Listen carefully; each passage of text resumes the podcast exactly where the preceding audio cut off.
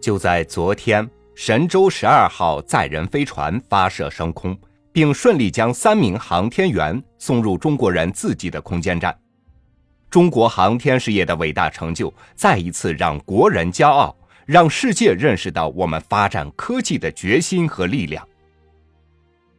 今天和您分享的文章与以往的都不同，我们一起来试着走进科学与科技，试着去和更多国人一起探索大国崛起的秘密。美国科技为什么发达？作者：著名学者、投资人吴军。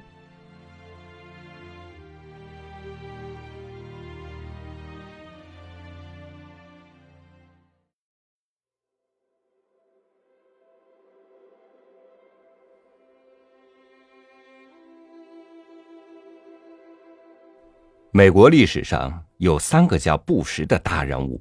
两位担任总统的布什和本书的作者范内瓦·布什。后者和前两者其实没有什么关系。不过，如果把两位布什总统加起来放在天平的一边，范内瓦·布什放在另一边，真的很难讲哪一边更重。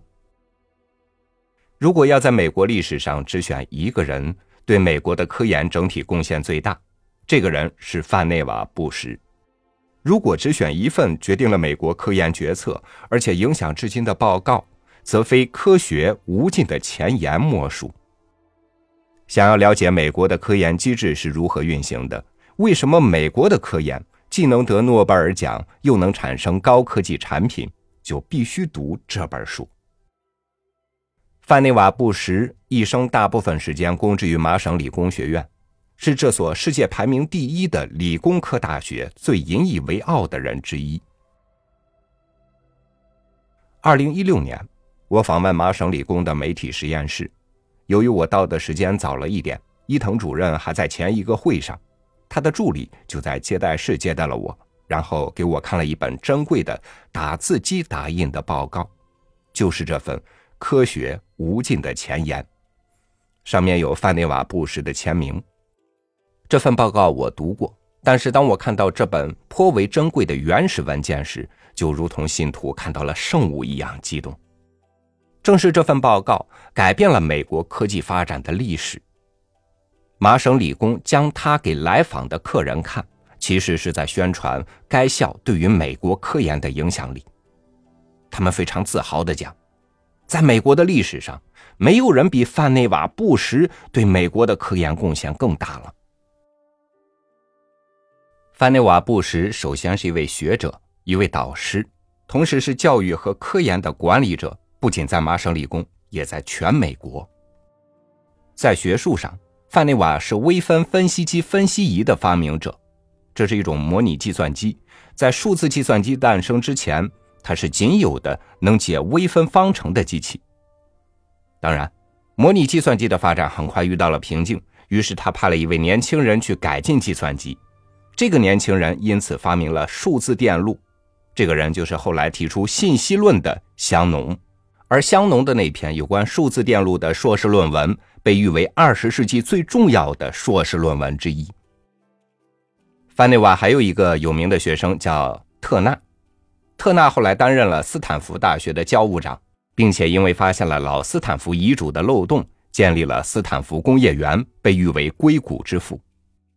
特纳。也有两个有名的学生，就是创办了惠普公司的休利特和帕卡德。当然，范内瓦对美国科技的最大贡献还不在于桃李满天下，而在于他对美国政府科研政策产生了永久性的影响。范内瓦第一次担任政府的顾问是在一战期间，他加入了美国国家研究委员会。一战后。范内瓦担任了麻省理工学院的副校长兼工学院院长，但是不久他又成为罗斯福总统的科学顾问，参与组织和领导了著名的曼哈顿计划。其后，他先后参与领导了美国氢弹计划、航天计划和后来被称为“星球大战计划”的科学技术工程。范内瓦还提议创立了国家科学基金会 （NSF），在他的报告中名称为国家研究基金会。和高级研究规划署 （IRPA） 等科研管理机构。今天，国家科学基金会和从高级研究规划署演变来的美国国防部高级研究计划局，是美国研究型大学主要的政府经费来源。他们的存在保证了美国在尖端科技领域的长期领先地位。可以讲，今天美国政府支持科研的传统方法和机构，都是范内瓦·布什的遗产。而范内瓦最初的这些想法和规划，其实都和提升美国作为国家的科技竞争力有关。美国是一个小政府的国家，而且通常是靠商业驱动发明创造。早在第二次工业革命时期，美国贡献了世界上一半多与电相关的重要发明，在电学理论上也不落后。但是，那些成就。都是靠民间资本的力量完成的，美国政府很少参与。在第一次世界大战期间，范内瓦发现美国军防工程和技术需求与当时科学家之间的研究存在极大的鸿沟。当时无论是军方还是民间，都不太能看上大学里科学家所做的那些工作，而科学家呢，因为没钱，只能做一些偏理论的研究。解决不了大的工程问题。转眼到了二战，虽然一开始美国没有参战，但是范内瓦已经感觉到来自德国的巨大威胁。德国人在二战前拿走了一多半的诺贝尔科学奖项，同时他们的科学家在武器研究上也发挥了巨大的作用。因此，范内瓦就向国会提议成立一个政府行政机构，协调并推进以科学研究为基础的国防开发。但是当时的美国国会没有把战争的需求当回事儿，没有理会他的建议。于是范内瓦利用担任总统科学顾问和美国航空咨询委员会主席的机会，绕过了美国国会，直接给罗斯福提交了一份建议书。在罗斯福的支持下，美国成立了国防研究委员会，以后的曼哈顿计划以及重大国防项目都是在这个委员会主导下开展的。由于科学家们在曼哈顿计划和一系列军工计划中发挥了关键作用，美国的老百姓开始相信科学，有些人甚至开始迷信科学，科学的地位和话语权也得到了很大提升。在罗斯福总统就四个方面的问题征询他的意见之后，范内瓦希望借着这个机会将科学研究确定为美国永久的国策。他在广泛征求业内的意见之后。给杜鲁门总统写了一份很长的报告，就是这篇《科学无尽的前言》。在报告正式的文本之前，范内瓦用一封简短的信总结了他的四点关键性建议：第一，在不妨碍国家安全的前提下，把从军工获得的科学知识告知民众，促进民用科学的发展；第二，成立一个计划，持续进行医学和相关科学领域的工作，以战胜各种疾病。第三，政府协助公共和私人组织开展研究活动。第四，开展一个有效的计划，发现和培养美国青年科学人才，以确保美国可持续的科学研究，让科研水平可以与战争期间的水平相提并论。此外，范内瓦在信中还提到了社会和人文学科的重要性。范内瓦接下来在正式的报告中强调了几个未来的重点科学研究方向：一、和抗击疾病有关的医学和基础科学研究；二、涉及国家安全的研究，当时他关注的还是导弹、潜艇和无线电；三、和国民福祉有关的科学研究。他设计创造就业机会，发明新的工业品，提高竞争力。直到今天，美国科研的目的依然是围绕这三个方面展开的。要实现上述任务，范内瓦认为政府必须做四件事情：第一，培养人才；第二，支持大学科研。在此之前，美国联邦政府是不给大学生研究经费的。第三。为了确保大学和私营企业研究机构有足够的人才，国家研究机构不能同大学和私营企业抢人才，这一点是美国和其他国家不同的地方。美国只有很少的政府科研机构，大部分还是二战时为了战争的需要建立的，比如洛斯阿拉莫斯实验室、劳伦斯实验室等。此后几乎没有建立新的实验室。他甚至把一些国家实验室交给大学管理，即便是在实施阿波罗登月计划期间，美国航空航天局也只是领头的机构，大量的工作交给了大学和公司的研究机构。今天很多人感叹，为什么 SpaceX 一家私营企业航天技术如此先进？其实 SpaceX 拿的也是美国航空航天局的钱，只是美国的科研运作方式和世界上很多国家不同而已。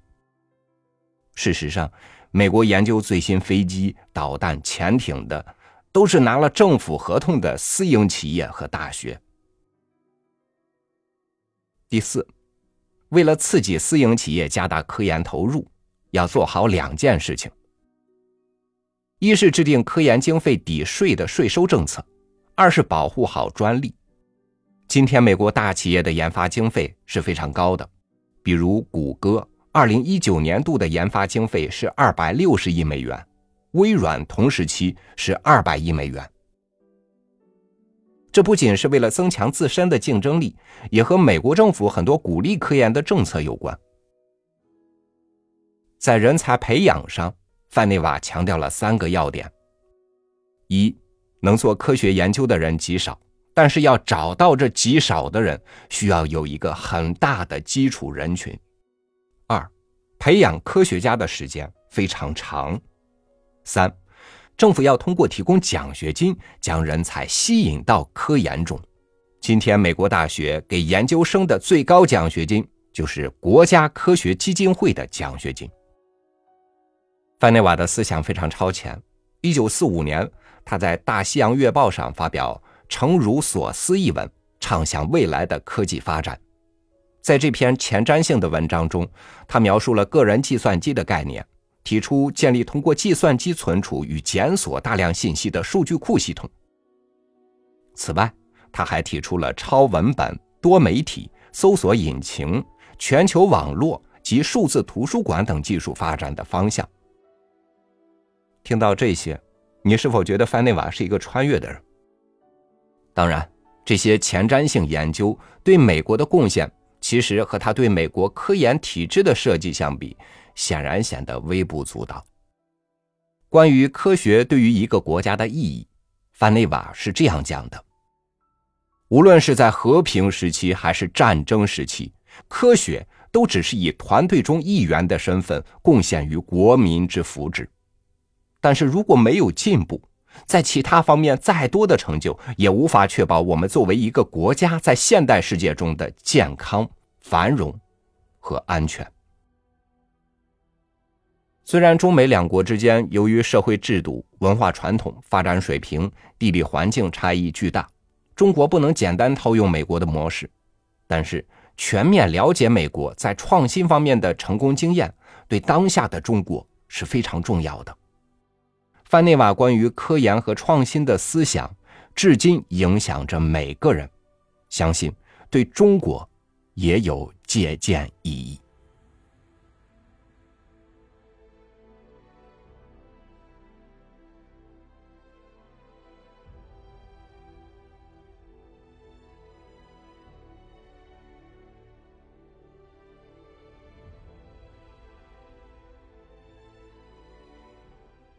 科学发展没有止境，科学发展的动力来源于我们每个人。